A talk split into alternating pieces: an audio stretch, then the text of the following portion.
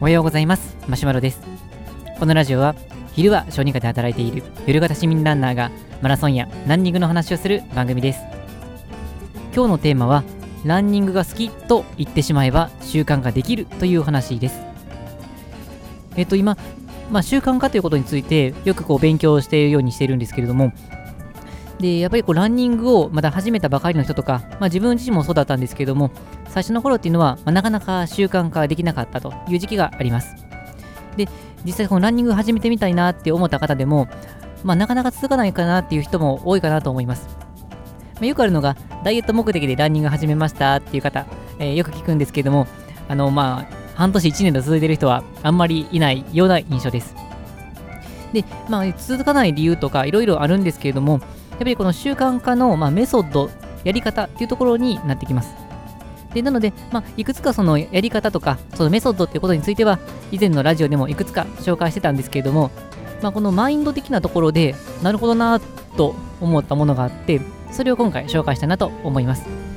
で、それが、ランニングが好きと言ってしまうということです。これですね、聞いてみると、あ、なるほどなーというふうに思っていたんですけども、まあ、ランニングを始められる理由っていうのは、ま、いろいろあると思うんですけども、まあ、やってるよって話をしたら、まあ、大体友達に話してると、まあ、何回かに1回ぐらいの割合で、え、なんで走ってるのっていうふうに、まあ、聞かれると思うんですけども、まあ、その時に、あのー、やっぱり何かしら理由を答えると思うんですけれども、この時の理由を、マラソン走ることが好きだからっていうふうに言ってほしいんですね。おそらく多くのパターンで言うと、なんで走ってるんですかの回答に対して、まあ、健康のためとか、まあ、ダイエットのためとか、こんな風に答える人っていうのが多いかなとは思います。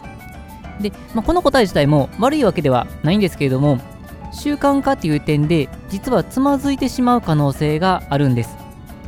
で、それが嫌なこととか壁にぶつかった時に、その、まあ、壁にぶつかった時の理由の方が勝ってしまうっていうことなんですね。例えば健康のためにって思ってやっていると、まあ、もちろん健康のためにはいいことなんですが例えばですけども仕事で忙しくて、まあ、体調が、まあ、疲れているとか、まあ、風邪をひいて体調が優れないとか、えーとまあ、忙しくて時間が取れないとか、まあ、いろんな壁が当たると思います。でその時に、まあ、健康とは言ってるけどもやっぱり今しんどいから休んでしまおうかなっていうふうにま考えていくと思うんですけれども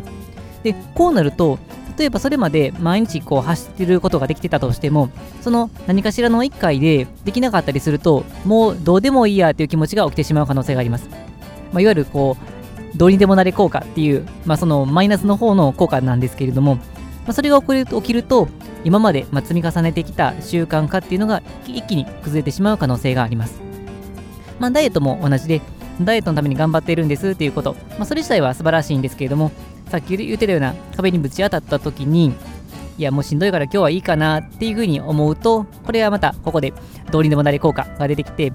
で、どうにでもなれ効果が発動してしまうと、むしろそれでやらなくなっただけだったらいいんですけれども、マイナス方にぐっと触れてしまって、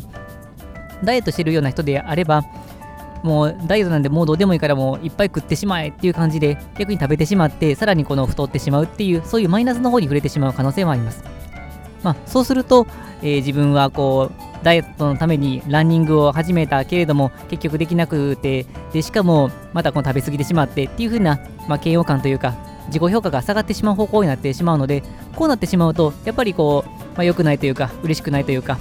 あのー、いい方向に行かないかなと思います。でここでですね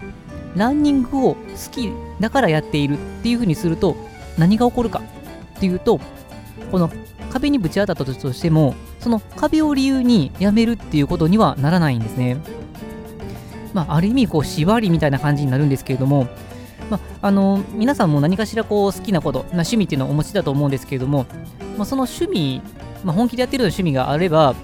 何かこの嫌なこと、壁にぶち当たったとしても、その壁ってなんだかんだで乗り越えてませんでしょうか？例えばピアノが好きな人がいて、もう忙しくて、もうしんどいなってなった時でも、じゃあもう今日はピアノ弾かずに寝てしまおうというよりかは、もうリラックスのために、もう1分でもいいからピアノ弾いてから寝るみたいな感じで、もう根性でもちょっとでもピアノに触って、それで寝るとか。あと、本が好きな人であれば、もうしんどいからこそ逆にこう本を読むみたいな、そんな感じで、むしろ好きって言ってると、まあ、好きだからこそ嫌でも嫌な時でもやるっていうそんな流れになりますこれがきっていうことを理由にしているのか他のことを理由にしているのかの大きな違いかなと思います。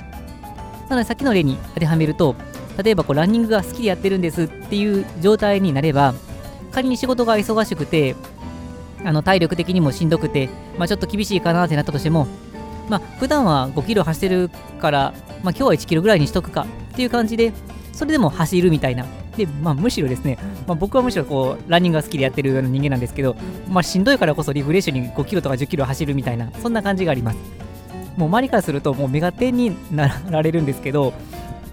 まあ、今はちょっとこう足の痛みのためにランニングはお休みはしてるんですが、例えばこの当直明けに、まあ、普通夜勤の次の日でみんな寝たいと思うんですけど、まあ、やっぱり走ってしまいますね。10キロぐらい普通に走ってしまいますね。ま、もちろん、あのー、まあ、好きが高じてやりすぎてしまうっていうことがあったりするので、さすがに次の日の、まあ、仕事に差し支えるかなと思ったりすると、まあ、それはもう仕方なく休んだりはするんですけれども、その場合っていうのも、もうどうでもいいやっていうことは絶対発動しなくて、むしろこうもう走りたいけど走りたいけどもう仕方ない我慢して明日走るかっていうそんな感じのむしろこの楽しみな形で変わるようなそういう形になりますのでそうすると習慣化っていうのが、まあ、途切れず続いていくことになるかなと思います。なので何かこう習慣化したいな続けていきたいなっていうものがあればその続けようとしている理由を好きだからっていうふうに言い換えると実は楽しくそしてめげることなく長く続かせることができる可能性がありますのでぜひ試してみていただけるといいんじゃないかなというふうに思いますはいそれでは本日は以上ですこのラジオではこのようなランニングに役立つかもしれない、そんな情報を日々配信しています。また僕自身はブログや Twitter でも情報配信していますので、気になった方は概要欄の URL をチェックしていただけると嬉しいです。それでは本日も最後まで聴いていただきありがとうございました。まあ、好きなランニングは今はできないんですけれども、トレーニングはしっかりとやっていきたいと思います。それでは、さようなら。